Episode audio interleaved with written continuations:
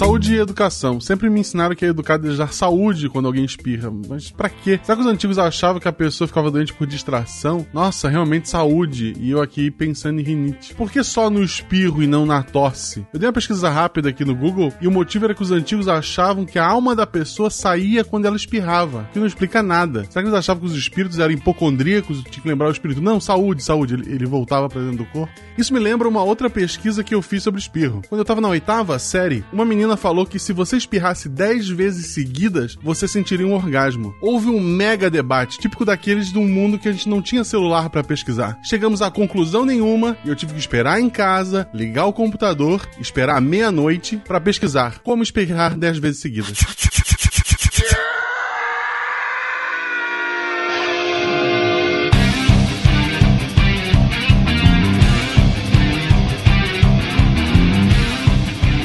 Olá pessoas, aqui Fernando Malto Fencas, diretamente de São Paulo e falar de educação e saúde, para mim, é falar sobre higiene e saneamento. Oi gente, aqui é a Dani Almeida falando de Palmeira dos Índios, Alagoas e vocês trouxeram seu cartão do SUS?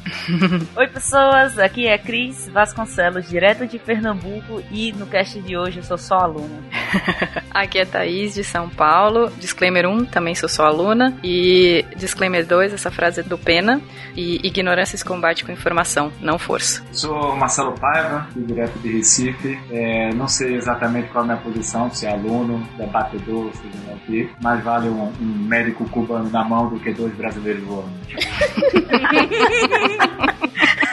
Oi, gente, aqui é a Flávia, de Presidente Médici Rondônia. E eu acredito que aqui estamos todos em construção do conhecimento e conjuntamente. De Gaspar, Santa Catarina, que é Marcelo Guaxinim, sempre que a pauta é saúde, eu tenho medo de ser uma intervenção. Você está ouvindo o SciCast, porque a ciência tem que ser divertida. sessão recadinhos do SciCast. Eu sou a Jujuba. Calma, você não tá confuso. Hoje ainda é quinta-feira, mas sim, temos um episódio extra. Como a gente falou no mês passado, todo mês a gente vai ter, durante alguns meses aí, uma parceria com um edital que a gente ganhou da Fiocruz. Então vocês, ouvintes, terão um episódio a mais do SciCast pra curtir. Yay! Os temas foram escolhidos pela equipe do SciCast. A, a Fiocruz queria muito que a gente falasse sobre divulgação científica e que a gente espalhasse ainda mais a divulgação científica no Brasil. E essa iniciativa é muito legal. Então, se você é, tá achando legal, se você tá curtindo, entre em contato, conversa com a Fiocruz nas redes sociais, é, enfim, agradece, porque isso, essa iniciativa deles, esse edital que eles lançaram, é muito bacana, gente. Então, assim, a gente só tem a agradecer pela parceria e esse episódio tá muito legal. É um episódio que eu acho extremamente importante. Convidados lindos, maravilhosos, né? E, pô, educação em saúde. Então, é extremamente importante, extremamente válido. Espero que vocês curtam. E se você quiser fazer como a Fiocruz e apoiar a divulgação científica no Brasil, você pode fazer a partir de um real através do Patreon, do Padrim ou do PicPay. Então, desde já, o nosso muito obrigado a vocês que são os nossos apoiadores. E se você não conseguir apoiar, enfim, se não der, a gente super entende, mas espalhe a ciência, espalhe a divulgação científica por aí, que isso já é de grande ajuda. Se você quiser comentar nesse episódio, você pode entrar no postdeviante.com.br e colocar sua opinião, colocar suas dúvidas, enfim, conversar com os participantes através do post ou mandar um e-mail se for uma coisa mais intimista e tal no contato arroba Então é isso, galera. Não vou ficar enrolando aqui, já é quinta-feira, vocês devem estar super curiosos para ver esse episódio, então bora!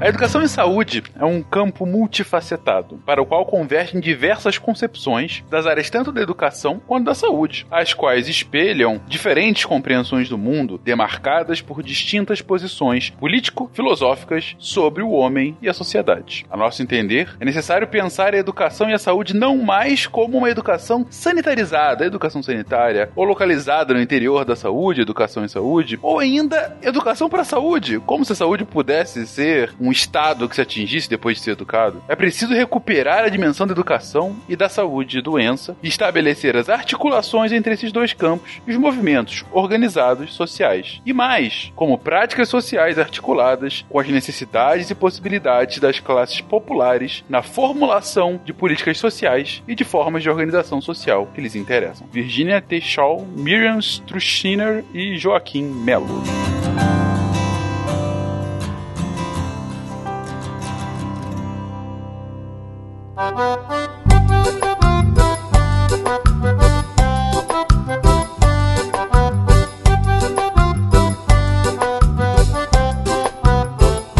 Queridões! Continuamos aqui esta magnífica série que estamos fazendo em parceria com a Fiocruz. E nesse segundo episódio, a gente passa de vacinas para educação em saúde. Sim, um tema muito interessante. Quando a galera lá do grupo de saúde do SciCast havia sugerido esse como um dos temas pra gente fazer com a Fiocruz, eu fiquei muito interessado para entender, ok, mas o que a gente falaria disso? É, é uma cátedra mesmo? É, é um, um campo de estudo? É algo a ser desenvolvido? Então vamos lá, gente. Eu começo com essa pergunta final: o que, que é educação em saúde? É simplesmente a coisa mais linda, mais maravilhosa e mais bacana de se estudar dentro da saúde, né? Eu sou suspeita para falar. É. Não, eu gosto dessas afirmações sem nenhum tipo de viés. Muito bem, Dani. Tietagem pura.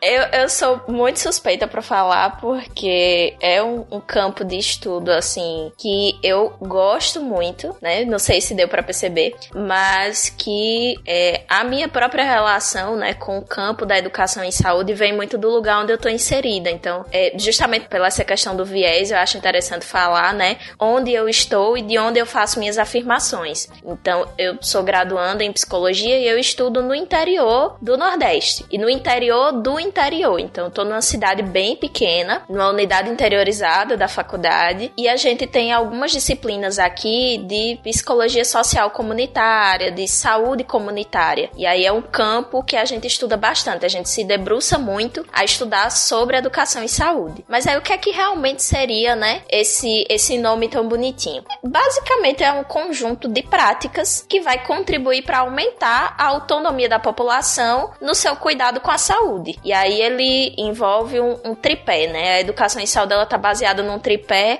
que são os profissionais, que eles vão valorizar a prevenção e a promoção da saúde e também as práticas curativas, os gestores dando apoio a esses profissionais e a própria população na construção dos seus conhecimentos e na autonomia pelo próprio cuidado da saúde. E aí essa autonomia, tanto a autonomia individual das próprias decisões que as pessoas tomam em relação à saúde, quanto a autonomia coletiva que diz respeito à organização mesmo das pessoas em torno de práticas de cuidado. É interessante a gente destacar que essa autonomia eh, para as pessoas prevenirem doenças, né, e manterem a sua saúde, elas terem essa autonomia, elas terem a informação necessária para saber o que que é importante para que ela mantenha a saúde. Por exemplo, ah, não, eu sei que eu tenho que lavar a mão antes de me alimentar e saber o porquê disso e a partir disso tornar um hábito de vida, né? Então você sabendo o porquê você tem que lavar a mão antes de se alimentar e aquilo entra na sua rotina diária, você tá prevenindo doenças e gerando saúde. Não é uma autonomia assim, ah não, eu estou com gripe aviária número 25, vou tomar sei lá o que. Não é esse tipo de trabalho que é feito, né? Automedicação, não tem nada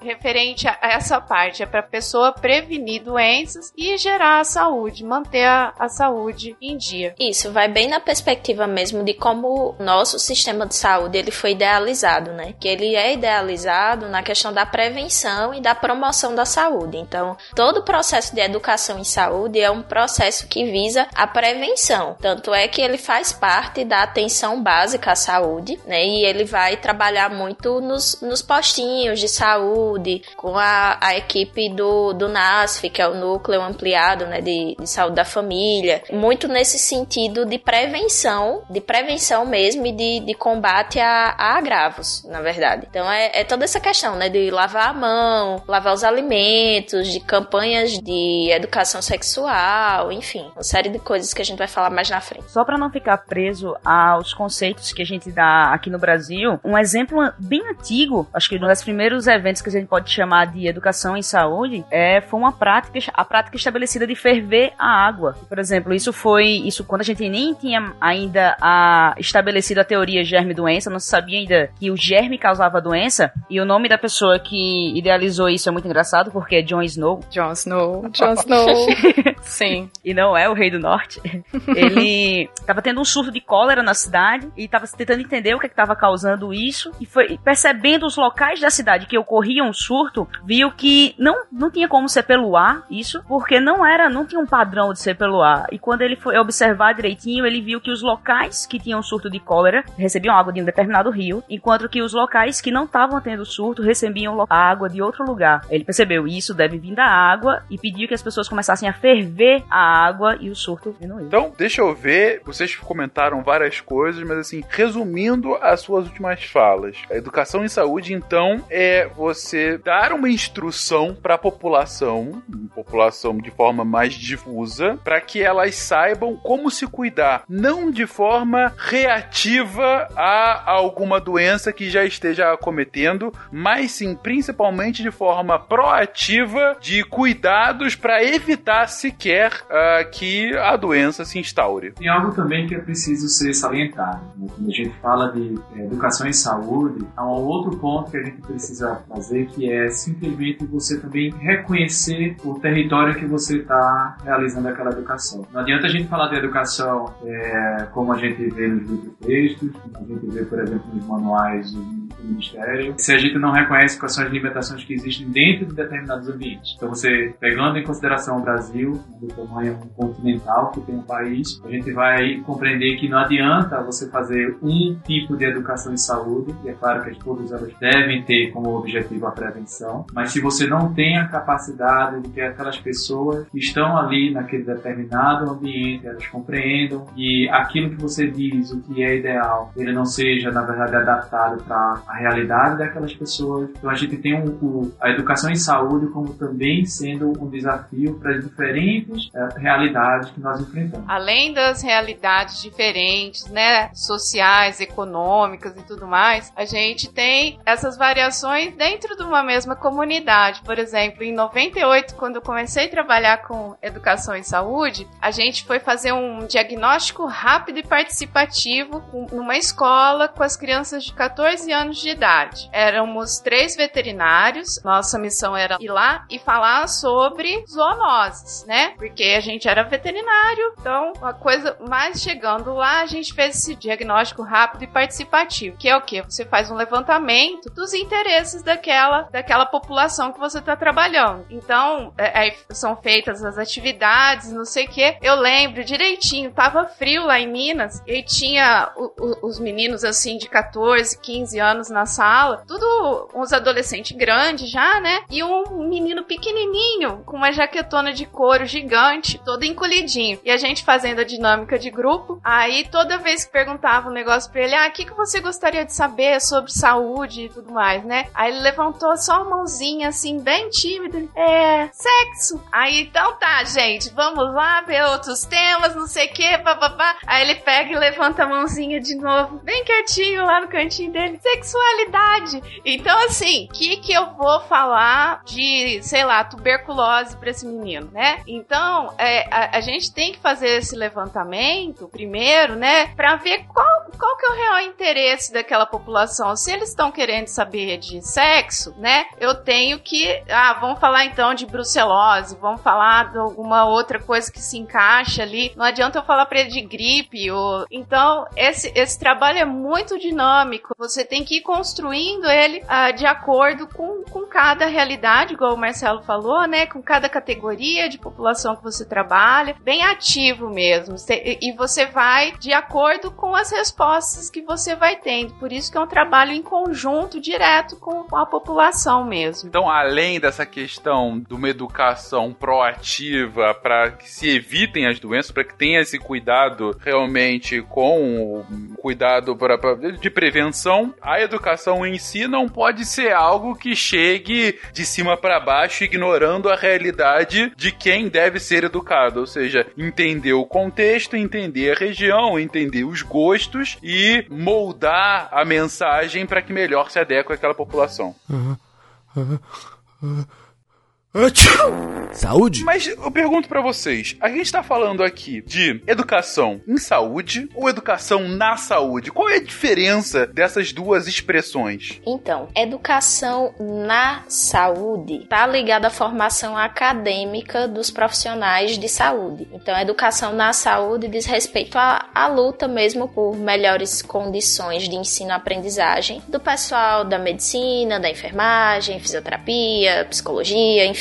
É basicamente ligada à formação acadêmica no ensino superior das profissões da área de saúde. Existe também a educação permanente em saúde, que é uma política do Ministério da Saúde, que é uma estratégia do SUS para formação e qualificação dos profissionais. Seria algo parecido com a formação continuada dos professores. E o que a gente está falando aqui nesse cast é a educação em saúde, que é feita com e para a população. Quando você diz uma população que vai ser educada, você está colocando os profissionais como todos os detentores do saber e a população como se nada soubesse, como se a gente fosse despejar esse conhecimento nessas pessoas. E não é, é um processo muito de construção conjunta. Então, eu trago de novo o exemplo do que a Flavinha falou, né? Que ela chegou lá na escola e conversou junto com os adolescentes o que é que eles queriam saber. Então, a educação em saúde é um processo de construção com a população e para a população. Feitas essas distinções, de onde que vem esse conceito de educação em saúde aqui do Brasil? A gente tem um, histórico, alguma inspiração, enfim, é, é, onde que de fato ele é embrionado? A nossa principal inspiração, ela vem da primeira conferência internacional sobre promoção da saúde, realizada em Ottawa, no Canadá, em 1986. Então, foi uma conferência que gerou todo um movimento de uma nova concepção sobre o que era saúde, né? Falando sobre promoção da saúde e colocou dentro da perspectiva da, da saúde um caráter político, porque aí ele vai dizer o seguinte: um trecho da, da Carta de Ottawa diz o seguinte: as condições e os recursos fundamentais para a saúde são paz, habitação, educação, alimentação, renda, ecossistema estável, recursos sustentáveis, justiça social e equidade. O incremento nas condições de saúde requer uma base sólida nesses pré-requisitos básicos. Então, ele vai colocar a saúde como um direito conquistado, né?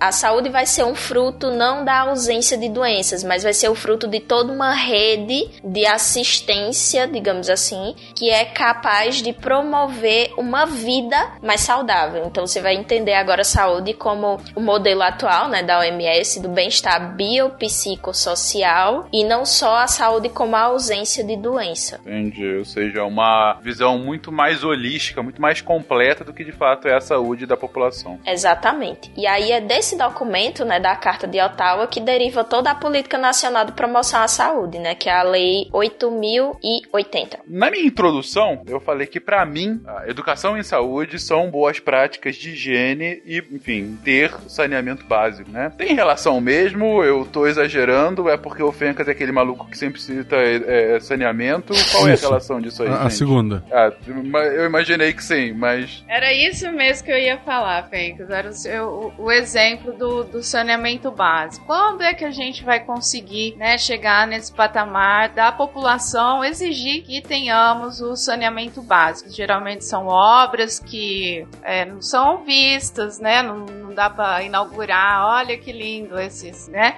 esse saneamento básico que eu fiz aqui. Então, assim, quando é que a gente vai conseguir esse nível de exigência da população em relação a isso? É só quando eles, todos nós, soubermos a importância do saneamento básico. E por isso que tanto você quanto eu, a gente fica nessa luta, né, diária aí de reforçar a ideia da necessidade, o que que é, por que que é, como é que faz, quais as melhorias para nossa vida que o saneamento básico é, pode gerar, né? E, e, isso, assim, como você bem sabe, é, é um trabalho constante. Você não, não tem, vai ter descanso, não tem férias, não tem nada. É, é todo santo dia ali batendo em cima daquela tecla, aumentando as informações, trocando informações com as comunidades para ver quais são as limitações, por que, que a fossa da casa dela fica do lado do poço. Ela não tem nem noção por que, que construiu e qual o problema de ter uma do lado da outra, né? Então, é, toda essa, essa amarração de ideias tem que ser realizada para que uma população aí consciente dessa necessidade exija o, o, o,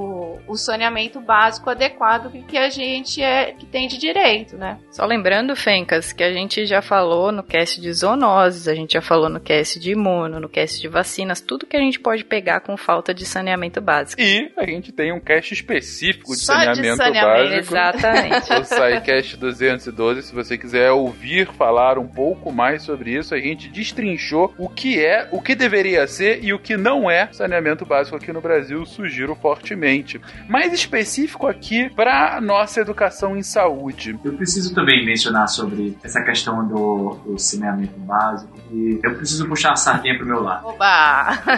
é, eu trabalho com vetores que transmitem doenças, tá? E, e eu, me, eu já há um certo tempo estou cansado de escrever em relatório, e aí que eu não estou falando de relatório uh, com o lado científico, mas um relatório pro lado técnico, e que envolve secretaria municipal, estadual, até mesmo Ministério da Saúde, e que a gente sempre chega à conclusão que se o saneamento básico ele fosse de fato feito, é, eu provavelmente teria, sei lá, um quarto do meu trabalho que eu tenho agora, né? porque há uma associação direta, sim, né, com, com o meu trabalho, que é o seguinte, é, eu venho de uma cidade em que você tem condições que parecem absurdas para outros lugares no, no, no Brasil. É, a gente faz coleta de mosquitos em casas, em que você tem 10 pessoas morando num único cômodo, e que nesse cômodo também passa, por exemplo, uma canaleta com esgoto. E aí você faz, tá, mas qual é a relação disso com a tua, com o teu trabalho? É porque nesse cômodo a gente consegue coletar, por exemplo, à noite, mais de 300 fêmeas de muriçoca, né, de pernilongo, alimentadas, todas elas convivendo no mesmo ambiente que essas outras 10 pessoas. Marcelo, só pra gente ter noção melhor, uma, uma fêmea, ela fica quantas vezes? Há uma diferença muito grande entre o mosquito é, Aedes aegypti e o caso da muriçoca, que é o Culex cunefaciatus. O Aedes aegypti, ele, faz, ele tem um hábito, é, evolutivamente falando, que ele, para escapar, é, primeiro que ele se alimenta no, durante o dia, então os humanos eles estão muito mais ligados na situação e aí podem matá-lo a qualquer momento. Então qualquer coisa que você faz no movimento, ele já foge. Então ele faz um sistema, é, a fêmea ela tem um sistema de hematofagia em diferentes humanos. Ao contrário do que, por exemplo, acontece com a muriçoca ou o pernilongo, depende do local onde você está no Brasil. Porque como ela tem o hábito hematofágico à noite, e aí os indivíduos estão dormindo, muitas das vezes ela se alimenta num único indivíduo. E interessante que essas fêmeas elas ficam tão atordoadas com a quantidade de sangue que elas terminam sugando tanto que elas ficam paradas no mesmo canto. Então é muito comum, por exemplo, essas pessoas que tiverem de lençol, o lençol ficar com marcas de sangue delas próprias, porque elas acabaram de esmagar uma muriçoca. Ah, entendi. Então essas três 300, é, no mínimo umas 300 mordidas. Pois é. Há alguns estudos que, que conseguem relacionar, por exemplo, a transmissão da filariose, que uh, Recife, infelizmente, ainda é o único local no país que tem transmissão ativa, né, com centenas de picadas de fêmeas numa noite. Então, já imagina a densidade de mosquitos que tem dentro do local. Imagino. E aí, Fencas, veja só a situação que o Marcelo coloca, que eu tava falando e o que a gente faz. Essa situação que ele, que ele tem aí não adianta a gente vai falar para essa população, não, vocês têm que exigir saneamento básico, né? Fica até complicado de, de,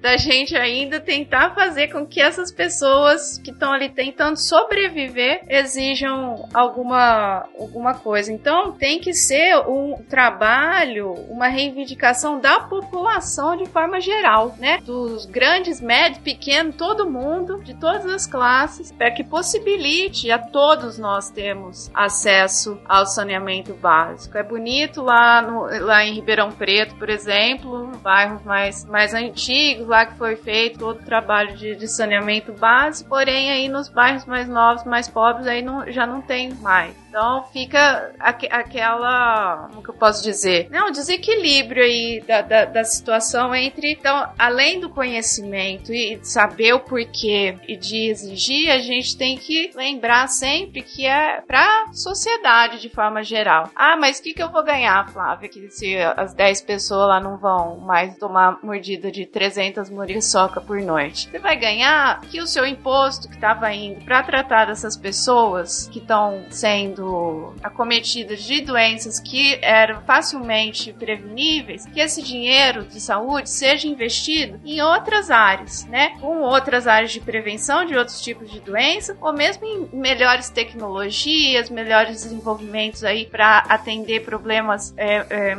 diferentes em saúde, não coisas assim básicas, né? De doença causada por vetor, doença por diarreia, essas coisas que teriam condição da gente prevenir. É, só pegando o gancho na tua fala, coisas bem simples mesmo. E aí, como eu falei, né, que eu moro numa cidade pequena, é, aqui alguns meses atrás teve um, um surto de diarreia e aí era, era muito estranho assim ter essa, essa vivência de ter carros de som e campanhas da prefeitura incentivando para que as pessoas deixassem que os profissionais, né, os agentes de endemias entrassem nas casas para colocar cloro na água, porque assim assim, aqui tem um, problema de abastecimento de água muito grande. Então, vez ou outra tem esses surtos. E aí é muito complicado da gente falar de educação em saúde, porque vai, vai perpassar muito por essas coisas básicas, assim, por coisas do nível prático. Então, a gente vai dizer que ah, é, você tem que consumir certo nível de ferro, porque isso é importante para sua saúde de forma geral e tal, para não gerar anemia, não sei o que. E aí, no, nas condições objetivas, a pessoa pessoa não tem condições de se alimentar de uma forma adequada. Então você fala que a pessoa tem que lavar a mão, mas a água onde a pessoa lava a mão é tão contaminada quanto. Ou às vezes nem tem água, como já aconteceu aqui algumas vezes.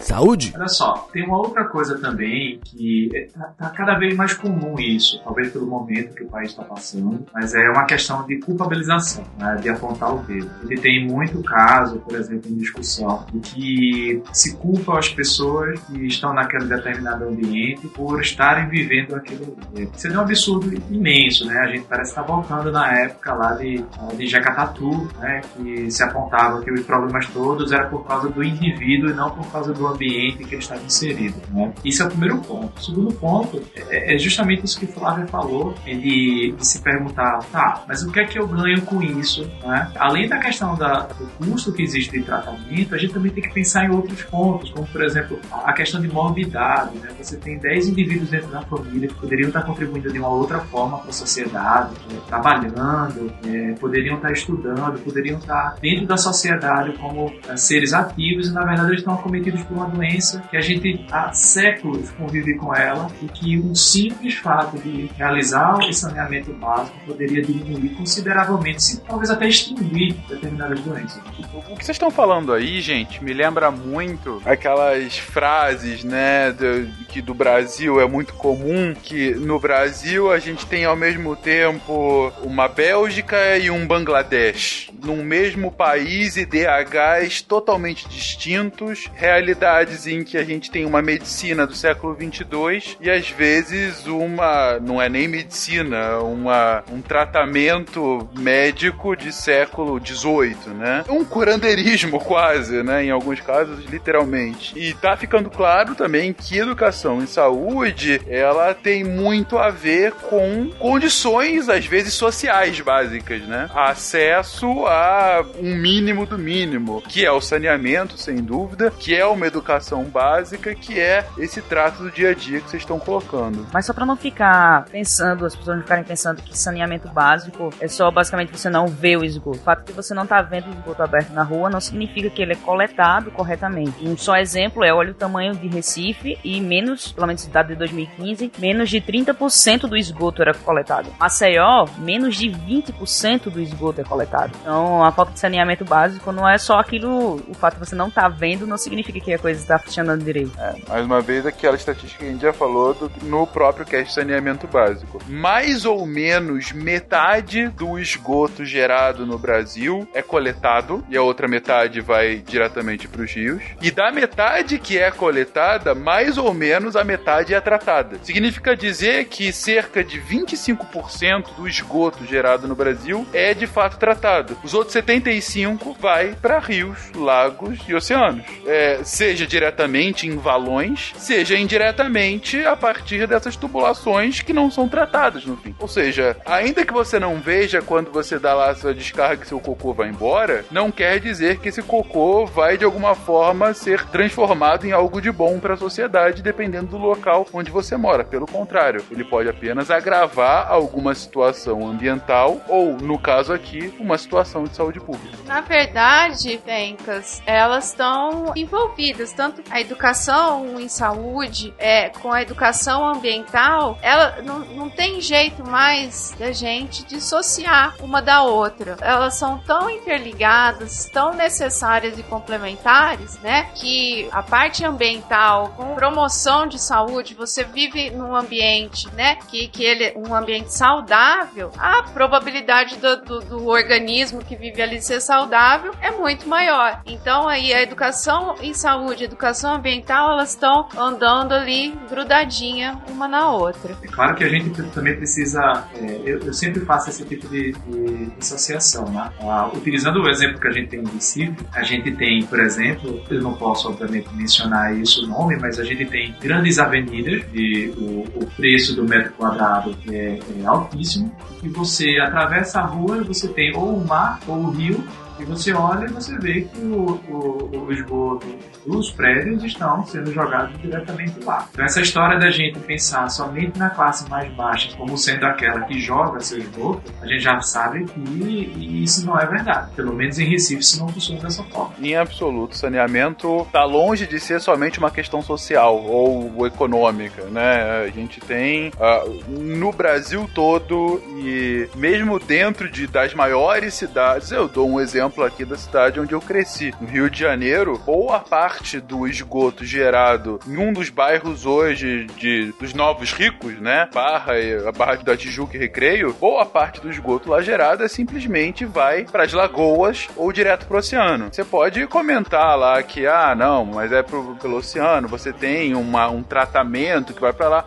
A discussão não é essa. A discussão é que uh, uh, não tem essa de que se eu tô num bairro chique significa que o meu saneamento é melhor. Em geral, ok, tende a ser isso. Você não vai ter um valão do seu lado. Mas não significa que seu esgoto é tratado. Não significa que o seu cocô tá indo pro lugar onde deveria. Florianópolis, mesmo caso, acho que se for qualquer cidade litorânea do Brasil, vai encontrar caso parecido. Se tu pensar, é um absurdo a pessoa estar tá destruindo o patrimônio dela. Porque, sei lá, ele pagou uma nota preta numa residência próxima ao mar. Quando esse mar se tornar impróprio, é, o valor desse imóvel dele vai cair pela metade ou muito menos A sua questão de valorização imobiliária é, é perfeita nesse ponto, Washington. E tem uma questão que o, o, o, Marcelo Paiva acabou de comentar aqui também. Ele falou: Nossa, se tivesse saneamento, eu teria um quarto do meu trabalho, porque três quartos seriam sanados. Gente, mais uma vez, aquele número mágico que a gente sempre fala: um real investido em saneamento são quatro reais que você deixa de investir em saúde. É essa proporção, como sempre. Um real em saneamento, um dólar em saúde. mais bonito. Olha, isso é verdade. Não, e, e o duro que não é nem saúde, é em doença, né? Na verdade, você tá gastando Perfeito. em Flávio. doença. É porque é esse o Exatamente. pior, né? Você paga pra pessoa ficar com aquela, pro tratamento daquela pessoa ao invés de investir pra ela não ficar doente. É, ao invés de você investir na atenção básica, que é o que vai fazer com que ela não fique doente, e é investir na prevenção e é investir na educação em saúde, o que a gente vê atualmente é um modelo que investe na atenção secundária e terciária, né? Na atenção de média e alta complexidade e que vai tratar de uma doença já instalada, às vezes nem isso. Então, às vezes o usuário do sistema de saúde procura o sistema de saúde, não consegue resolver, a situação se agrava e aí você tem cada vez mais gastos com essa doença que já está instalada, que na verdade poderia ter sido prevenida com a ação muito mais simples, né, de investimento em infraestrutura. Indo justamente nesse ponto que você está comentando agora, Dani, o foco aqui, mais uma vez, não é o saneamento em si, ainda que seja um ponto de fundamental importância para a pauta, mas a gente está falando também muito nessa questão, o aspecto mais social da coisa, né? É, de como a educação em saúde é, é mais importante para classes mais desfavorecidas. Ah, isso já foi comentado aqui há algum tempo, por conta de N motivos que vocês já citaram,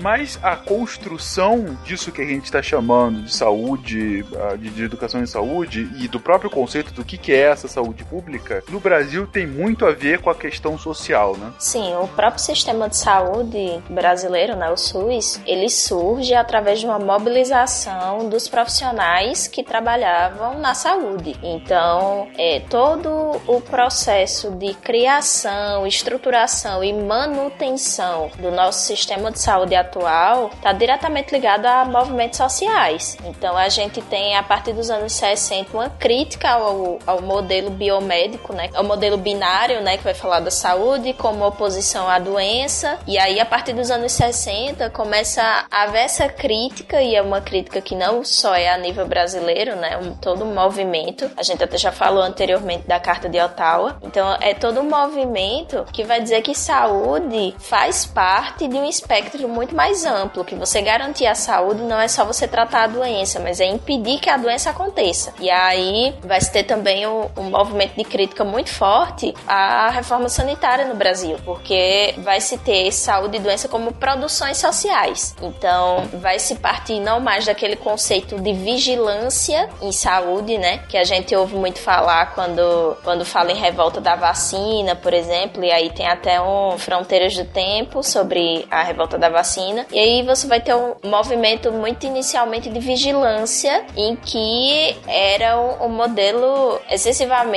disciplinador. E aí a pessoa não tinha autonomia nenhuma nesse sentido. Era tipo, alguém mandou fazer tal coisa, tem que fazer tal coisa, e você não entendia muito bem por que, é que aquilo tinha que ser feito. E, consequentemente, isso não gerava adesão. E aí, quando os próprios profissionais da área percebem isso, vai se ter todo um movimento de crítica e, e vai se dizer o seguinte: se a saúde é uma produção social que depende de inúmeros fatores, como infraestrutura pública, como acesso à renda, como habitação, isso não é algo que tem que vir de cima para baixo, isso é algo que tem que ser construído em conjunto, porque cada grupo populacional vai saber suas especificidades, vai saber suas necessidades. Então, uma população indígena lá do Araguaia, do Alto do Araguaia, vai ter necessidades completamente diferentes que uma população do sertão nordestino, entende? Então, é a partir desse conceito que surge o movimento popular em saúde, nos anos 70, né? Que aí vai ser as experiências mesmo de educação em saúde voltadas às classes populares, e aí você tem um- uma ampla parceria mesmo entre os profissionais da saúde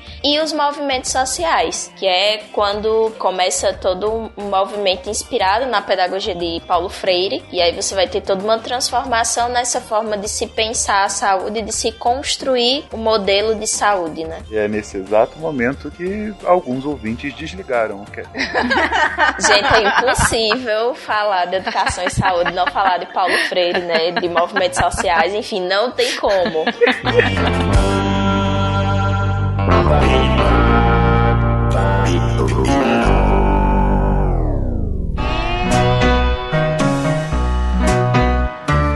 Gente, Vamos lá, agora aquele disclaimer básico. Por favor, aqui não é apologia a qualquer tipo de ideologia ou algo do gênero. Estamos retratando o que é a história da disciplina. Estamos retratando fatos históricos. De fato, educação em saúde é baseado também em Paulo Freire. Você não gosta dele? Seja feliz. Discorde do que ele falou. Discorde, inclusive, de educação em saúde. Você não é obrigado a concordar aqui conosco. Proponha algo melhor. Propõe algo bom, lindo, É, propõe exato. algo ainda melhor. Já que a gente tá falando de ciência e de fato. Vem com a né? solução, é. Exatamente. Fencas, eu vou ter que discordar de você em dizer que as pessoas podem discordar da educação em saúde. Cara, não. Você tem um monte de infecção sexualmente transmissível aí aumentando. E aí.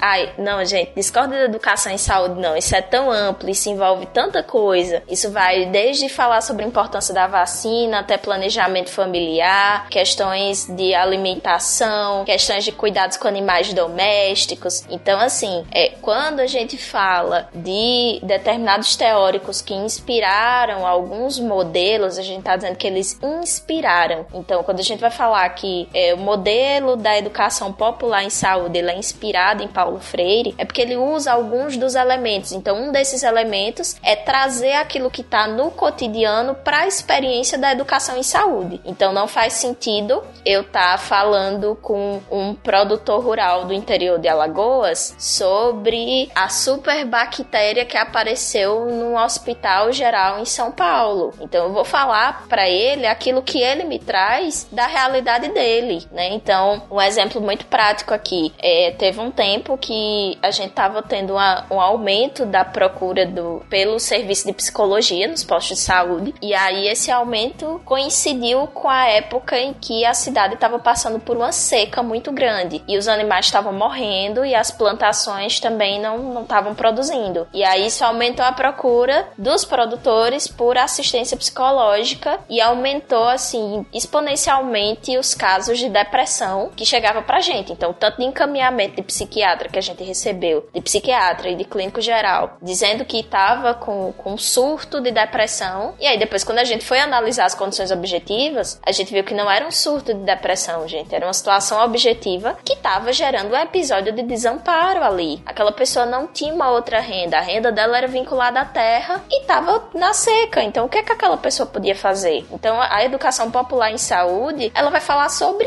isso. Ela vai debater essas formas. É isso que ela vai repensar. E é através disso que você vai cobrar os seus direitos, né? É, é muito uma questão de conscientização e de autonomia. Quando a gente fala em autonomia, a gente fala da pessoa conhecer os seus direitos enquanto usuário de serviço público de saúde para que ela possa exigir melhorias, certo? Existem os conselhos municipais de saúde, existe o Conselho Nacional de Saúde, e aí a gente capacita essas pessoas, a gente capacita o pessoal da Associação de Moradores, a gente capacita essas pessoas para que elas conheçam os seus próprios direitos, para que, sabendo daquilo que é direito dela, ela possa cobrar. É, então, resumindo muito e tentando corrigir o que foi dito antes, é, você concordando ou não com Paulo Freire, lembre dele e use camisinha. Exatamente.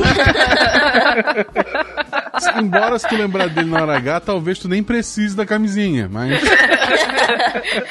Sobre os conselhos municipais de saúde, todo município tem que ter um conselho municipal de saúde, tá? Porque através dos conselhos municipais de saúde é que a Secretaria de Saúde vai poder é, receber dinheiro do governo federal, desenvolver novos programas, fazer os controles. Então é, é necessário um conselho municipal de saúde. Tem que ter no seu município. Se você é da área de saúde, enfermeiro, médico, é, dentista, o- a profissão que for médico veterinário que trabalha no pro SUS, é, vocês têm que ter um representante no Conselho Municipal de Saúde. Se você é da área gestora, secretário de saúde, enfermeira-chefe do, do hospital, o que for, dessa forma, vocês, como gestores, têm espaço no Conselho Municipal de Saúde. E a população, tá? Se você faz parte de uma associação de bairro, se você faz parte de uma comunidade, de uma igreja tal, vocês têm o direito de fazer parte do Conselho Municipal de Saúde, representando a sua comunidade.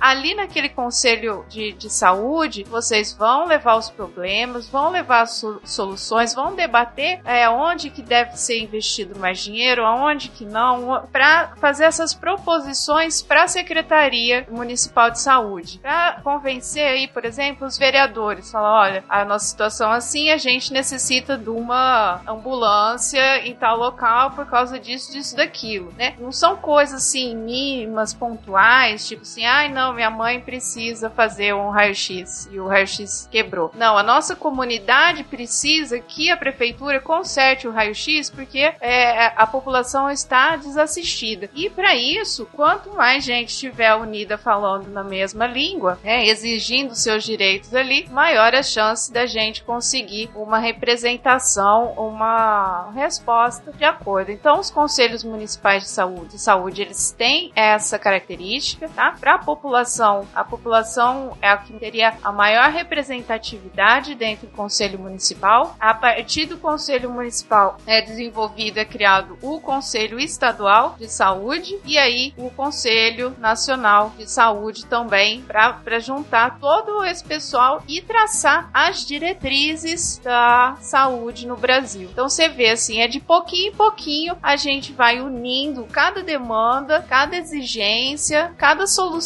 que a população mesmo possa trazer, né, para formar essa ideia, para chegar até aonde eles possam fazer as alterações, é, é, mandar as verbas, fazerem as leis de acordo com as nossas necessidades. E não fazendo dessa forma, a gente está ali todo mundo unidinho para exigir que seja realizado. Isso, e só lembrando que assim, é, nas reuniões dos conselhos municipais de saúde, elas são abertas, né? Toda a população pode participar, qualquer pessoa pode participar, mas direito a voto só tem os delegados. Então, organiza teu bairro, organiza tua sub-região, né? Procura onde é que tem um postinho de saúde, porque geralmente esses agrupamentos são realizados a partir dos postinhos de saúde. Então, os postinhos de saúde estão localizados em um bairro ou conjunto de bairros. A partir de, desse postinho, eles se organizam para escolher os delegados,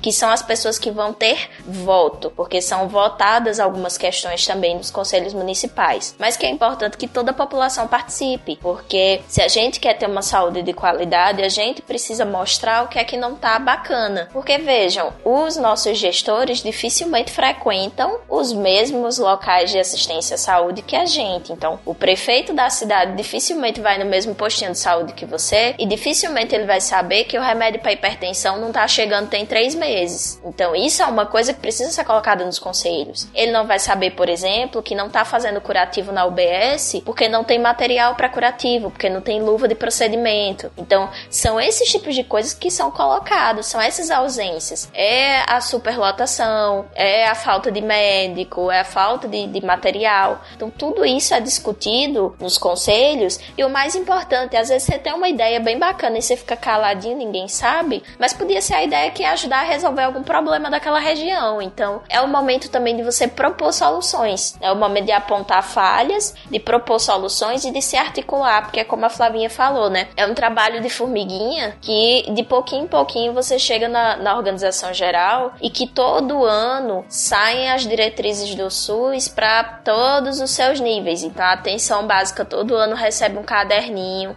com as diretrizes, com o que é que eles têm para aquele ano de meta, o que é que eles têm para fazer.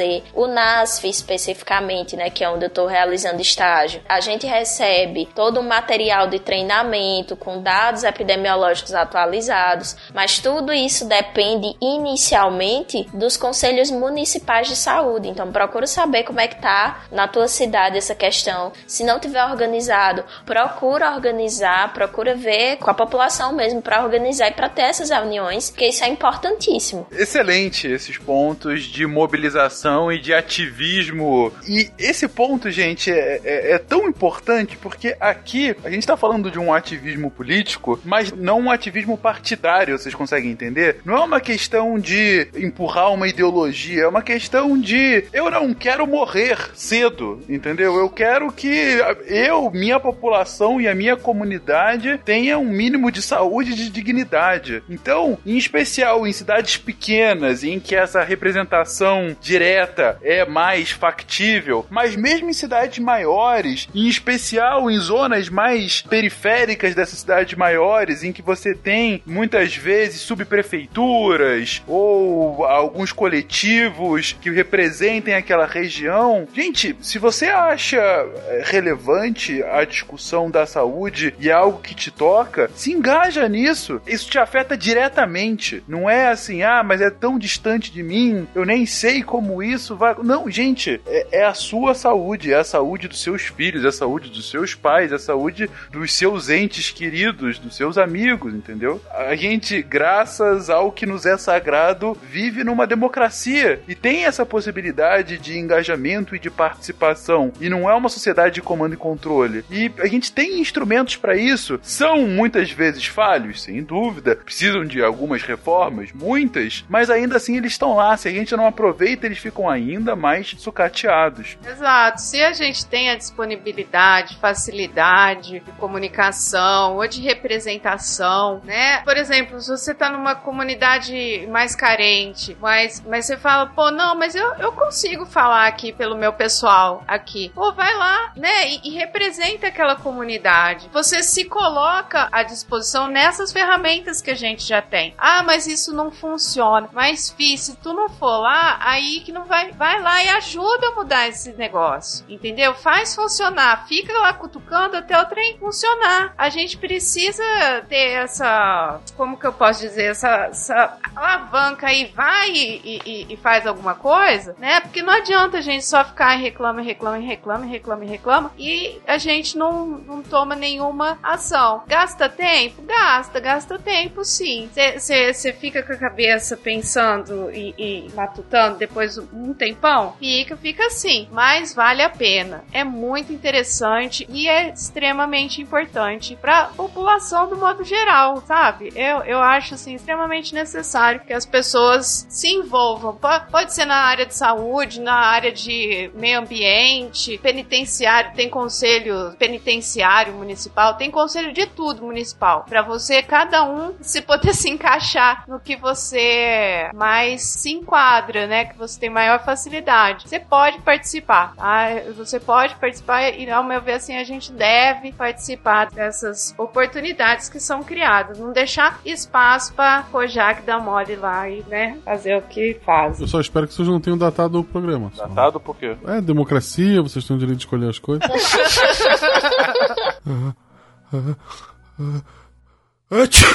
Saúde? Bom, se por um lado a gente está falando justamente desses instrumentos existentes, por outro, como eu acabei de comentar, o sistema é legal, é bacana, mas obviamente tem seus problemas. E um dos problemas, sem dúvida alguma, vai estar na boca de nove entre dez brasileiros, é a questão da falta de recursos para a saúde. Isso acaba impactando também a própria educação em saúde? É, é um se vira nos 30? Olha, é um se vira nos 15, porque não é nem nos 30, é nos 15. E aí eu vou trazer mais uma vez minha experiência de estágio, né? Para contextualizar, vou explicar um pouquinho o que é que é o NASF. O NASF ele é o Núcleo Ampliado de Saúde da Família, então é uma equipe multiprofissional, profissionais de áreas diferentes que vai dar suporte aos postinhos de saúde. Então, um posto de saúde ele não dá conta de ter profissionais de várias áreas diferentes. Então, geralmente a equipe do posto de saúde é composta por profissionais da medicina, da enfermagem e da odontologia. E aí a equipe do NASF vai dar uma assistência, geralmente essa assistência é feita semanalmente aos postos de saúde. E aí o NASF, onde eu estagiei, é composto por duas psicólogas, duas assistentes sociais, uma fisioterapeuta e uma nutricionista. E aí a gente encontra muitas dificuldades porque o NASF ele é uma equipe que trabalha principalmente com o que a gente chama de psicoeducação. O que é que é isso? A gente trabalha com salas de espera, grupos, trazendo temáticas que são relevantes para a população naquele momento. Então, a gente trabalha muito com, com discussões, com debates sobre temas e para isso a gente precisa de espaço. E os postos de saúde não dispõem de espaço suficiente para que a gente realize as nossas próprias atividades. Então, isso vem da questão da gestão e da falta de recurso. O próprio NASF ele surge por um problema na questão de gestão e de falta de recurso. O NASF ele surge para tentar suprir uma demanda que as equipes de saúde da família não conseguiram suprir. Então ele surge para aumentar a resolutividade dos postos. Então, quando a gente chega lá para desenvolver o nosso trabalho, a gente não tem espaço suficiente. Então, às vezes você tem lá 20, 30 usuários daquele posto de saúde e você quer colocar todo mundo numa sala para falar sobre os direitos do usuário do, do SUS, né, que é, foi um dos temas de um, de um grupo que a gente realizou, e você não tinha como fazer isso porque você não tinha espaço para colocar essas pessoas todas no mesmo lugar, porque geralmente os postos de saúde funcionam em casas alugadas. E aí, digamos que a gente consiga um espaço, e aí a gente consegue espaço em associação de moradores, em salões de igrejas que cedem o espaço pra gente, pra gente realizar essas atividades em grupo. E aí você consegue, mas aí falta recurso. Então, a gente foi trabalhar os direitos do idoso. E aí a gente queria entregar uma cópia do Estatuto do Idoso para cada participante, mas não tinha recurso para a gente entregar uma cópia do Estatuto do Idoso para cada participante. Às vezes o recurso, a questão do recurso é ainda pior, digamos assim, é em coisas muito mais simples. Então a gente foi fazer uma campanha é, de prevenção e combate ao tabagismo e as estagiárias tiveram que tirar do seu próprio bolsinho o dinheiro para confeccionar o material. E aí a gente confeccionou uma caixa de cigarro gigante, né, com materiais. Fizemos uma caixa enorme com vários cigarros de, de, de papel, assim, para fazer um negócio bem visual mesmo. Que aí já é outra dificuldade que a gente traz, que é que na localidade onde a gente está inserida, a maioria da população não sabe ler. Então, às vezes a gente até consegue o recurso para trazer o material impresso, bonitinho, né, a lei, a, um panfleto do Ministério da Saúde e tal. Às vezes a gente até consegue isso, mas a população não sabe ler. Então, de que é que adianta você entregar um panfleto cheio de informação textual para uma população que não lê? Então, tá tudo muito interligado, né? A gente tem muita dificuldade nisso e muita falta de recurso para coisas básicas. Então, a gente vai fazer, o NASF ele faz acompanhamento psicológico breve com as pessoas, não pode fazer psicoterapia de longa duração. E aí a gente vai fazer isso e a gente não tem uma sala para atender, porque o NASF ele não trabalha com uma sala específica, não existe a sala do NASF nos postinhos de saúde. Então a gente pega uma sala emprestada de outros profissionais. E aí às vezes a gente também não tem material para realizar os atendimentos. Então uma coisa vai levando a outra e acaba sendo uma experiência às vezes muito frustrante, porque muitas das coisas que a gente queria realizar, a gente acaba não realizando ou realizando de uma forma aquém do desejado. Então, é muito um trabalho mesmo de, de se virar nos 15, nos 30 e de tentar fazer as coisas de uma forma inovadora com os recursos que se tem e para a população com quem você vai falar. Então, eu lembro muito bem que a, a campanha do tabagismo foi muito marcante para mim, porque eu estava falando para uma população e que de início a gente tinha pensado uma dinâmica totalmente diferente, mas aí depois a gente viu que pela dificuldade de leitura da população, a gente tinha que pensar numa coisa mais visual. E aí quando a gente viu a questão visual,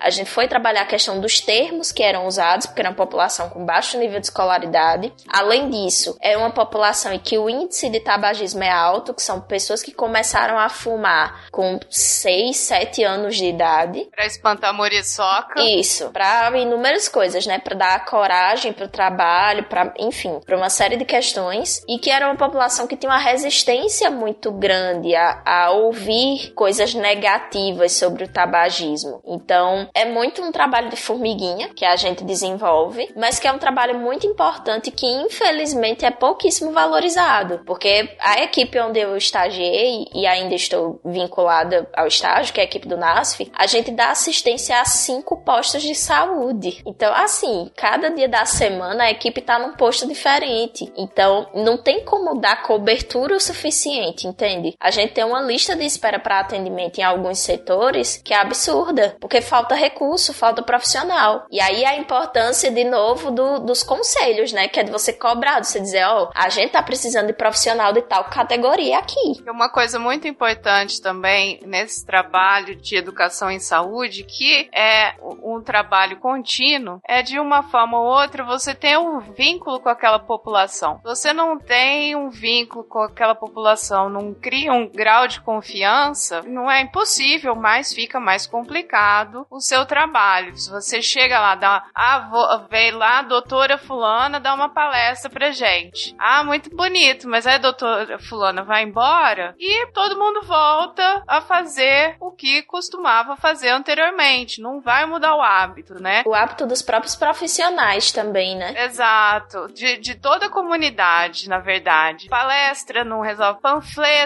Essa parte da má gestão não é só questão da falta de dinheiro. É uma questão de. Eu não sei o que, que acontece, sinceramente. Não tem uma aplicação devida na produção do material que a gente precisa utilizar. Por exemplo, a Dani tá falando. Pessoal tem problema aí de educação formal, né? Então não vai adiantar você dar um panfleto, um folder, tem várias informações por escrito para uma população que não sabe ler. Então, é, é, da mesma forma que a gente faz com a população, solicitando para elas, né, desenvolvendo com elas quais os assuntos que elas querem saber, a mesma coisa, a, a gestão tem que ver com a gente o que, que é que a gente precisa para trabalhar. Não adianta me fazer dois mil panfletos de, sei lá, que doença que não tem aqui no encefalopatia do japonesa, que não tem aqui no Brasil para distribuir e o pessoal aqui tem do dengue, né? Então é, é, é, necessário esse diálogo que em algum lugar se perde. A gente não pode esquecer do, do papel das universidades, principalmente a pública nessa questão. Né? Eu faço parte da, da Universidade Federal, sou professor da Universidade Federal dentro de um curso de medicina que foi é, levado para o interior da cidade de Caruaru. Um detalhe é que o, o sistema como o nosso curso ele foi organizado, ele foi um sistema que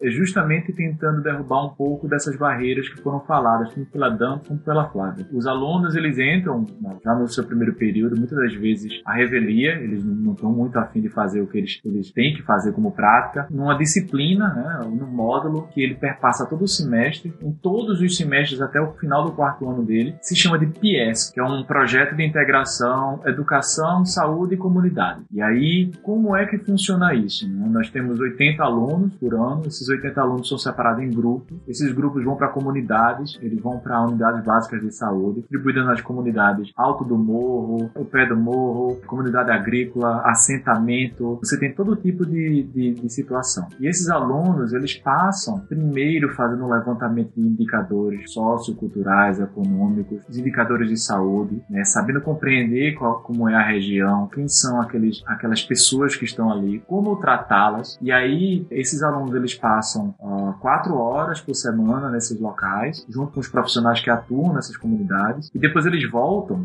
para a universidade para um lance chamado de problematização, em que eles começam a construir suas práticas de saúde baseadas justamente naquilo que eles fizeram de levantamento. Então é muito interessante que você pega pessoas que não têm a menor ideia, vivem naquela cidade ali sua vida toda, seus 20 anos, e não têm a menor ideia do que é que aquelas pessoas passam, e começam a enxergar, na verdade, as práticas em saúde sob o ponto de vista da educação, né? de como acessar aquelas pessoas que estão ali. Como é que elas, por exemplo, elas entendem uma informação. Então você pega esses grupos que estavam em locais diferentes, você vai ver aluno dizendo: "Ah, a gente conseguiu fazer uma palestra com cartazes com elementos não textuais". E o outro vai dizer assim: "Ó, lá isso não vai funcionar, que as pessoas não conseguem compreender. Como é que a gente pode resolver isso?". Então, eu acho que existe também a necessidade de, de, de instituições públicas como a universidade, elas fazerem esse tipo de, de, de conexão e principalmente formar pessoas que sejam capazes de compreender as necessidades do ambiente onde estão inseridos. Isso, e a gente tem uma questão também muito complicada, Marcelo, porque assim, é, foi algo que eu vivenciei, né? A universidade que eu tô também é uma universidade federal interiorizada, então a gente já tem essa proposta dentro do currículo. Mas aí chegam os estagiários em campo e os profissionais que são os nossos preceptores, eles foram formados ainda numa mentalidade muito mais antiga. E aí eu tenho, eu tenho preceptoras que foram formadas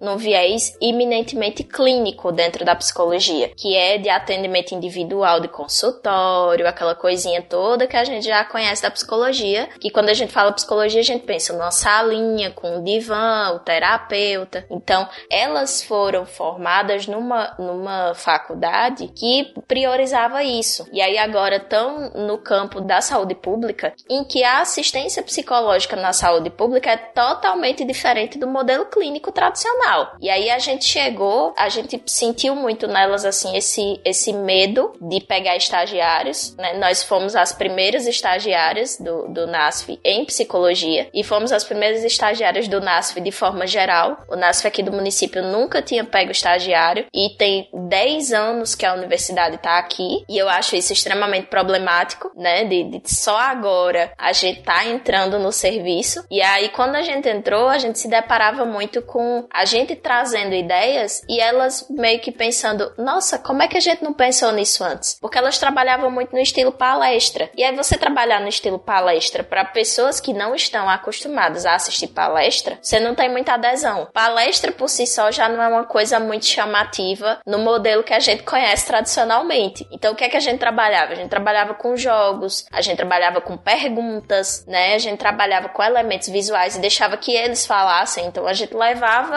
alguma coisa, botava lá pra exposição e o povo ia perguntar: vem cá, o que é que é isso? Explica pra gente o que é que é. E a gente começava a conversar. Então era dessa forma que a gente ia construindo. E aí, assim, é muita questão de você construir novas práticas, porque esses profissionais que estão se formando agora são os profissionais que vão entrar no serviço com uma outra visão. Mas que uma das grandes dificuldades que a gente tem enquanto estudantes e estagiários, né, é a questão de que os profissionais que estão nos serviços agora, eles não têm essa mesma formação que a gente tá tendo, né? A gente tá sendo muito privilegiado nesse sentido, porque a gente já tá sendo formado numa outra mentalidade. É, são, são mudanças graduais, né, Dani? É, tá demorando um tanto, mas tá indo. Você falou dessa construção aí, das pessoas virem e perguntarem, né? Que era o que eu ia comentar, Fencas. Aqui a gente fez até um, um artigo sobre raiva, porque acho que foi em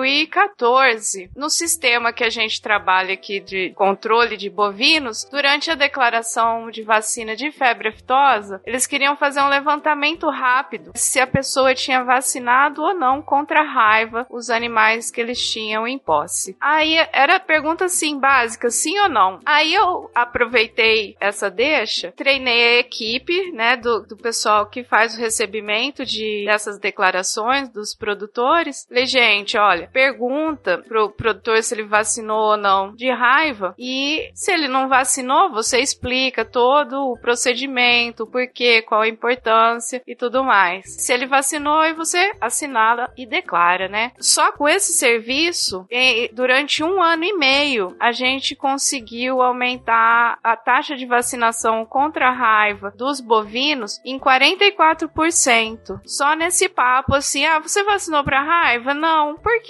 Era, tinha que vacinar? Não, não é obrigatório, mas papapá. E você vai nessa conversa, né? Você consegue fazer todo, todo um trabalho. Por isso que, que a gente tem essa limitação com a palestra, porque na palestra você chega e você despeja um monte de informação. A pessoa não tem nem, eh, praticamente não tem essa oportunidade dela perguntar, dela é, interagir e, e formulando a, a, ideia na cabeça dela. Então aí, durante um ano e meio, a gente aumentou em 44% a vacinação. Interessante, depois disso, é que saíram dois ou três funcionários daqui da equipe e vai passando o tempo. Se, se a gente não fica, não, vamos manter o serviço assim, né? Fazer, fazer aquela. Ah, trabalho de motivação. Aí um deixa de perguntar, o outro explica mais ou menos. Aí passou agora em 2017, no final de 2017 já tinha caído 27% de novo. Então, assim, se você não faz até mudar, virar hábito na vida daquela pessoa, ou não, agora eu tenho o hábito de vacinar contra raiva todos os meus animais. Então, aí uns 20% do pessoal realmente realmente já mudou esse hábito. Agora a gente não precisa falar mais nada, mas a gente tem que continuar fazendo o trabalho constantemente, né, para que gere essa a curiosidade, para que a partir dessa curiosidade gere uma, uma interação de ideias que se pense, ah, será que vale eu, eu gastar dinheiro vacinando gado do que ou então se eu perder um bezerro, fazer essas contas na cabeça, né? Ou então a gente mostrar para o pro produtor. Então, esse trabalho pode até não ser assim muito dispendioso em relação a, a, a dinheiro, investimentos, né? Milhões que precisamos, mas é com tempo, é com dedicação e como todo o resto da educação no Brasil é muito desvalorizado, né? É uma situação assim que a gente não tem muito valor. Quando aparece um resultado assim, nossa, a, a cidade ali aumentou 44% na vacinação de raiva e todo mundo, é, que legal, bacana. Mas não viu todo o serviço enquanto você tava ali suando, batalhando para fazer, ficou por isso mesmo. Mas é um trabalho constante e apaixonante, igual a Dani falou no começo do,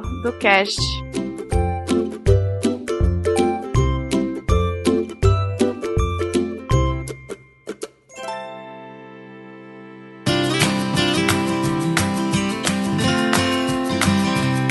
Flavinha, Dani, Marcelo também comentou agora. Tá ficando claro, mais uma vez, essa questão do convencimento, né? Do, de, de você não trazer a fórmula pronta para a população, e sim ter algum nível de engajamento da mesma. E aí, eu cito a frase que a Thaís comentou no início do episódio, que é do Pena, que a ignorância não se combate por força, e sim com informação, com, de fato, com é, esse engajamento, com fazer aquela população de fato compreender o que está acontecendo, compreender o que está acontecendo e o que pode vir a acontecer com ela e com o que está à sua volta. E a Flavinha trouxe aqui a questão da saúde veterinária agora no fim, e eu já emendo para a questão de educação ambiental. Esse trabalho de educação em saúde, eu imagino que tenha uma, um paralelo, tenha vários pontos de encontro com educação ambiental, não? Sim, bastante. Inclusive, o médico veterinário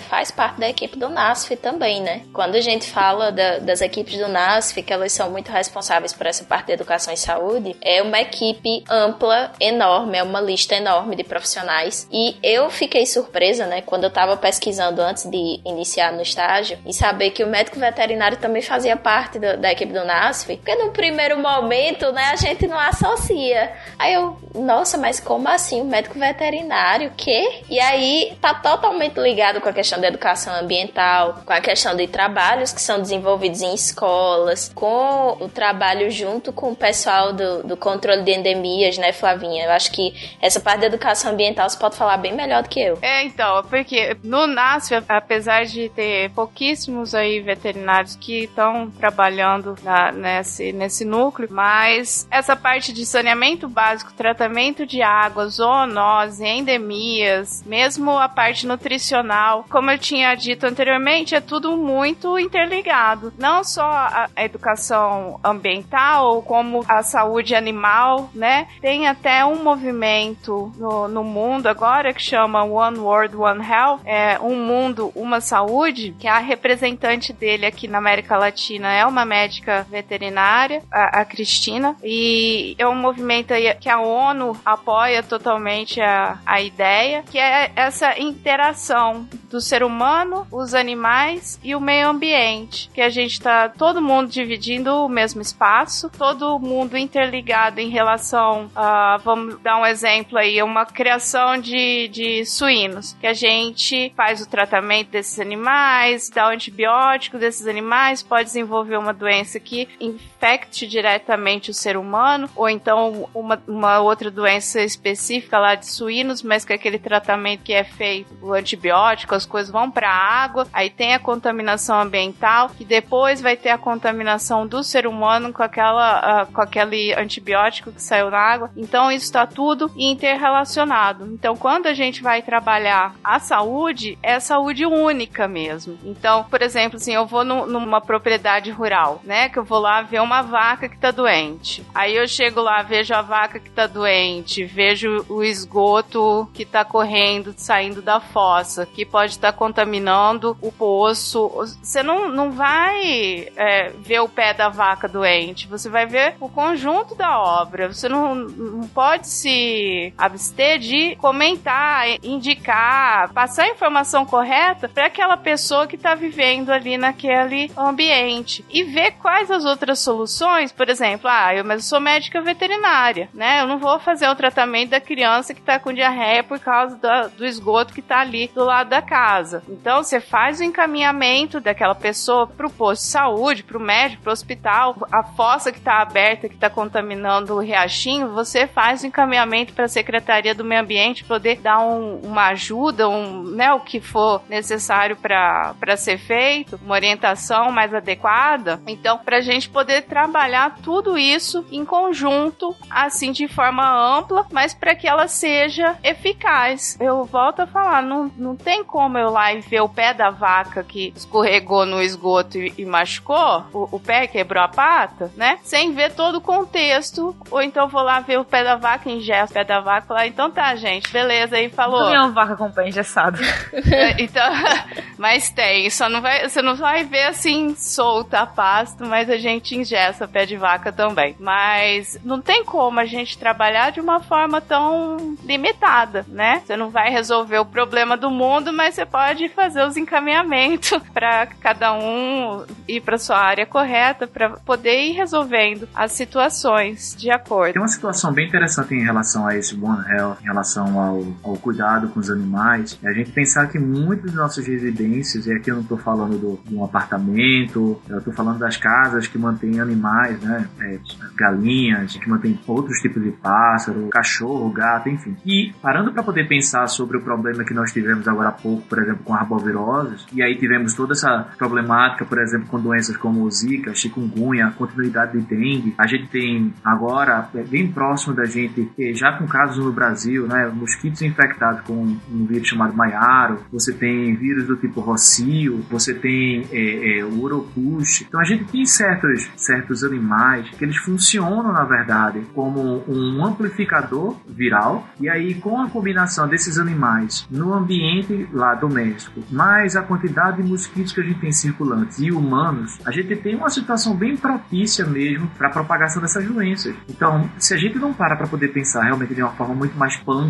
é, não mais focalizada, a gente vê que todo esse discurso que a gente está escutando com a Dani, contigo, Flávio, é que são todos eles interligados. Não adianta a gente pensar somente no, no pé da vaca, né, quando na verdade a gente não sabe nem o que, que a gente tem o caso, por exemplo, do, do vírus do ácido do Nilo, é, que a gente tem muito casos, por exemplo, de equinos que têm anticorpos para isso e a gente só tem dois casos no, no Brasil em humanos. Então dá um pouco para entender esse tipo de vigilância que é necessário ser feito. Um exemplo para o um impacto da educação com relação aos animais assim, é por exemplo o que a gente vê em Caruaru com relação à leishmaniose canina. Quando se identifica um cão com leishmaniose, esse cão vai ser enviado para ser sacrificado e o dono vai e pega outro cachorro, só que o ambiente está contaminado, os mosquitos estão contaminados, então aquele cachorro acaba se infectando novamente, o novo cachorro acaba se infectando com leishmaniose. Então tem uma falta de, de informação para passar para o dono que por mais que ele queira um cachorro, aquele ambiente não está propício para aquilo. É, então, é, e, o, e o da leishmaniose eu nem vou entrar nesse, nesse tópico específico, que é bem complicado e controverso, mas é, é essa situação. Já é complicado e controverso pra gente que trabalha na área e já tem a instrução mais focada nisso. Imagina para a população como é difícil a gente fazer um trabalho de prevenção da doença em, em alguma comunidade em relação à leishmaniose especificamente, né? Então, cada doença, cada situação é tem que ser trabalhada numa forma muito muito clara e muito específica. Meias palavras, meias verdades nunca funcionam também, né? Então, assim, a gente tem que ser claro, objetivo e o mais direto possível nessas informações para a população poder lidar com, com, com essas ideias e poder formular as ideias delas também. É muito sensível, né? Ainda mais animais de, de criação, assim, que a pessoa tem cão, gato, é, são parte da família. Então você tem que ter um, uma forma de, de trabalhar já é, vai ser diferente de uma forma que eu vou trabalhar com um cara que cria 10 mil cabeças de boi para matar. Então são variações assim gigantes. É igual a febre, a febre do Nilo que, que Marcelo acabou de dizer. Eu não vou falar pro meu produtor aqui que tem os cavalinhos dele ainda sobre a febre do Nilo, porque o cavalo dele tá só aqui na propriedade, não vai para lugar nenhum. Mas eu tenho que saber da febre do Nilo, porque igual agora que tem tudo, a comunicação tá uma agilidade maravilhosa, eles ficam sabendo antes de eu receber a notificação oficial do Ministério da Saúde junto do Ministério da Agricultura, já tinha tinha produtor me perguntando da febre do Nilo, né? Então, essa dinâmica agora, e a gente tem que se adaptar a essas novas tecnologias para fazer esses trabalhos. Tanto é que 2014 também, que foi Betânia que me apresentou o SciCast, eu já fazia trabalho de educação sanitária aqui. Ela falou assim: Flavinha, você já escutou o podcast? Você precisa escutar, menina. É a sua cara. Você vai amar para fazer a parte de educação sanitária para você poder desenvolver alguma coisa, algum projeto. Até que um dia eu entrei no SciCast. Ai, que lindo, emocionada. Obrigado, Betânia. e aí agora tem o WhatsApp, uma velocidade estonteante de informações e a gente ainda tá meio que patinando, querendo fazer panfleto, folheto e folder, né? Então, assim, é muito dinâmico tudo isso. E a gente é, é apaixonante, como a Dani disse, por causa disso. São, são várias motivações e barreiras que a gente tem que ultrapassar diariamente para poder fazer uma construção de uma prevenção de saúde e promoção dessa saúde da população. É encantador. Verdade, é, é muito cansaço, é, é, muito sol que a gente tome longas caminhadas, né? Porque geralmente os locais são muito distantes. Então, eu não sei no caso da Flavinha, mas no da gente aqui, é, tinha dias que a gente ia pela manhã numa unidade básica de saúde e à tarde ia para outra. E elas ficavam em locais totalmente opostos da cidade. E aí a cidade não tem uma infraestrutura mínima de transporte, então isso também já dificultava, né? Às vezes tinha o carro para levar o carro do, do NASF para levar a gente, mas às vezes não tinha combustível para o carro do NASF. Então é, é muito gratificante ver que mesmo com tantas dificuldades a gente consegue desenvolver um trabalho efetivo. A gente consegue desenvolver um trabalho que está mudando a vida daquela população e que está impedindo que aquelas pessoas adoeçam por coisas que são facilmente evitáveis. Sim, é a satisfação é toda essa. Saúde! Tá ficando mais uma vez claro, gente, que não só esse é um tema uh, de extrema importância, como também uh, as pessoas aqui presentes têm certa passionalidade para falar, né? é, que de fato contam histórias suas, contam vivência, o que eu acho sempre muito interessante, volta e meia no SciCast, para mostrar que assim, não é só a questão da teoria, mas é o dia a dia é a prática também de pessoas que estão vivendo. A gente tem aqui duas que vivem em torno disso, né? No caso da Dani, agora durante o estágio da sua faculdade. No caso da Flavinha, é a profissão dela já há algum tempo. Ela tá aí no meio da floresta amazônica, aí nessa cidade, nessa metrópole de 20 mil pessoas que é Presidente Médici, uh, mas fazendo esse papel também de educação em saúde, educação veterinária, no caso dela, mas educação em saúde como um todo. E para encerrar esse cast, gente, um cast que a gente falou sobre os conceitos mais amplos, sobre evolução aqui no Brasil, problemas inerentes uh, do, do nosso país e, enfim, soluções e vivências que vocês colocaram. Pergunto a vocês, e quais são os próximos passos? Para onde é que vai a educação em saúde aqui no Brasil? Vocês têm como apostar em algum caminho aqui? Nossa, menina, eu tô fazendo grupos no WhatsApp loucamente aqui Cara, o WhatsApp faz muito sentido, muito sentido mesmo. O último que eu fiz foi de varíola e foi interessante, Fencas. Eu e Betânia, Betânia é patrona, todo, por isso que eu fico falando dela. Betânia me introduziu ao, ao SciCast. A gente desenvolveu um, um negócio para divulgar a varíola bovina, né? Fotos com um textinho bem rápido. Depois fizemos um videozinho para os produtores saber o que, que é a varíola bovina. A gente fez, lançamos isso 6 horas da tarde tarde. No outro dia de manhã, já estava no grupo de, dos pecuaristas do,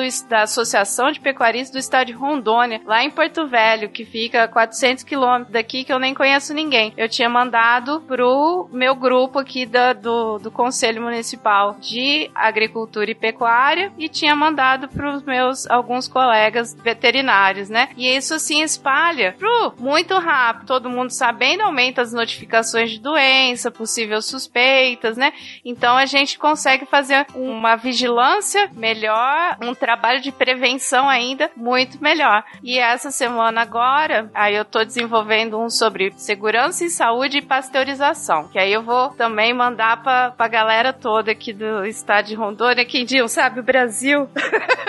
Mas eu acho assim extremamente funcional. E o podcast, como é mais longo, tem como a gente passar uma informação e mesmo aqui entre a gente fazer esse diálogo todo para ir construindo ideias, né? É outra ferramenta bem bacana para a gente utilizar, que vai fazer o papel da, do rádio, né? Por exemplo, para mim, prova provavelmente para Dani que trabalha no interior, o rádio era é ainda muito utilizado, o pessoal que vai trabalhar e escutar as informações, né? Então eles já estão habituados a esse tipo de mídia. Então, de repente, aí é o, o, o podcast em algum momento pode fazer parte desse hábito deles também. É, eu acho que vai muito também pela questão da, das camadas populacionais que a gente tá tentando atingir, né? No meu contexto e no contexto da Flávia, a gente tá falando de, de pessoas que têm um nível educacional e socioeconômico totalmente diferente de pessoas que costumam ouvir podcast em sua maioria. Então, aqui é comum, por exemplo, que vez ou outra o pessoal da Secretaria de Saúde vá dar entrevista no rádio. Então, isso é, é muito comum. E eu acho que o podcast é sim uma das ferramentas que eu vislumbro muito sendo utilizada para educação em saúde. O SciCast já faz isso há um bom tempo, né? De realmente proporcionar conteúdos de educação à saúde voltado às demandas. Então, a escolha das pautas geralmente é, é feita com base em demandas que, que são existentes. E eu vejo o podcast como uma forma de da gente conseguir atingir uma outra camada da população que muitas vezes não tem acesso à educação e saúde que eu e a Flavinha desenvolvemos no postinho, por exemplo, ou no postinho ou junto dos produtores, junto da população, porque muitas vezes são camadas populacionais que não frequentam os postos de saúde. Às vezes são camadas mais abastadas da população que no máximo vão no posto de saúde para tomar vacina e olhe lá. Mas que pode ter os mesmos problemas de saúde que a outra que a população que a gente trabalha. Isso, e tem, porque quando a gente fala em, na questão de, das especificidades de, de educação e saúde na área de saúde sexual, a gente vê muito isso. Geralmente as, as palestras e cursos, enfim, oficinas e N coisas que são feitas com adolescentes nas escolas são em escolas públicas. E aí você tem uma série de pessoas das escolas particulares, você tem pessoas com nível mais abastado de, de renda que não têm acesso a essas mesmas informações, primeiro porque não sabem nem onde buscar. Então, a gente tá vendo aí o aumento do, dos índices de uma série de infecções sexualmente transmissíveis, por exemplo, e a gente considera que todo mundo tem acesso a conteúdo sobre saúde sexual. Não, que é isso, a gente tá na era da informação, tal e tal. Mas como é que essa informação tá chegando? Essa informação realmente tá chegando?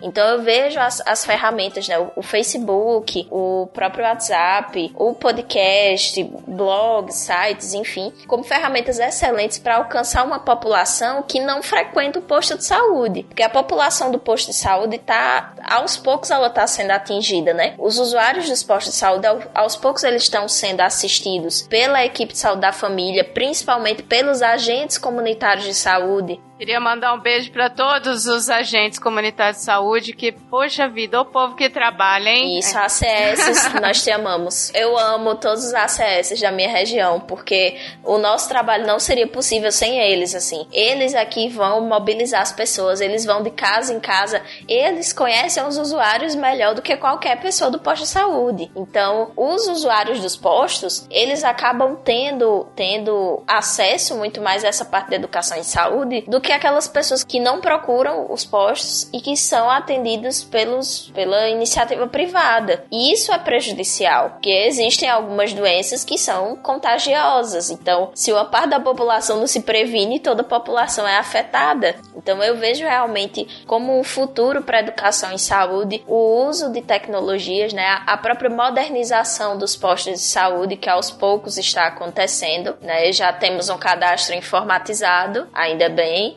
que antes era tudo manual.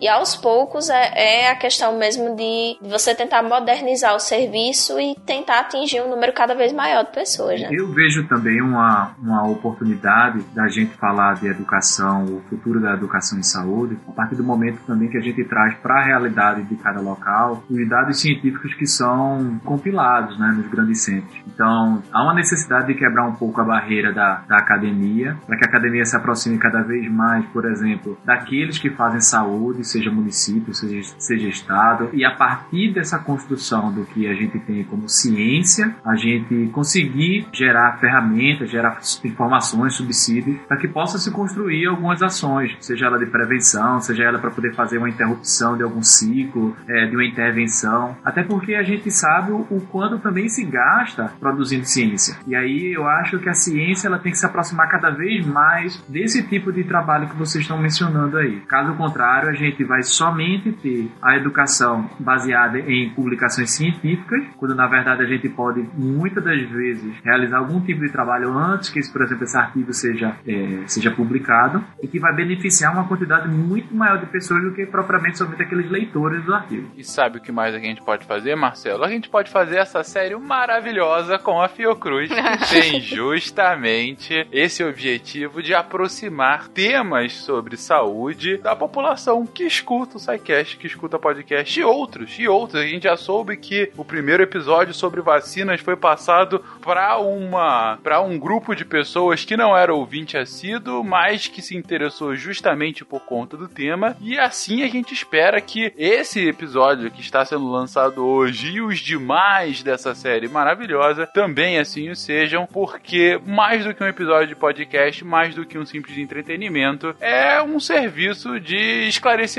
é um serviço de utilidade pública gratuito a todos que querem ficar aqui uma hora e meia, duas horas ouvindo essa divulgação científica espetacular e muito humilde feita por nós.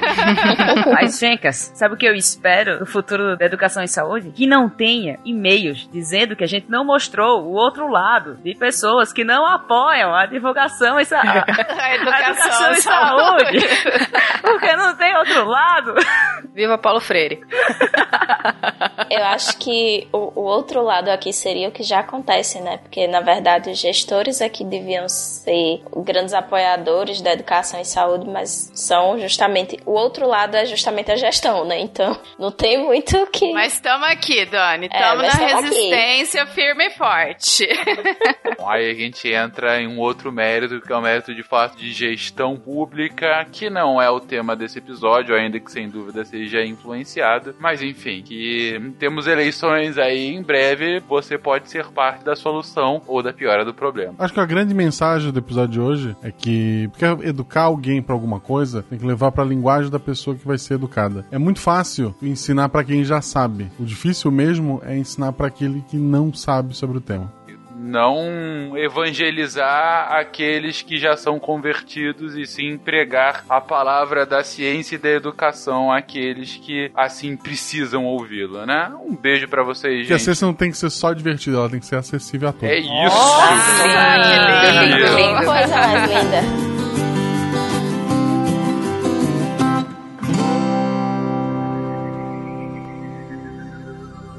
Se a ciência não for divertida, tem alguma coisa errada. Tem que ser divertida.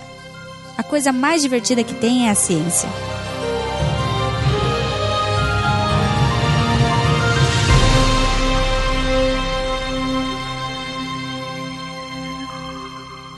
Esse podcast foi editado por Nativa Multimídia, edição e produção de podcasts.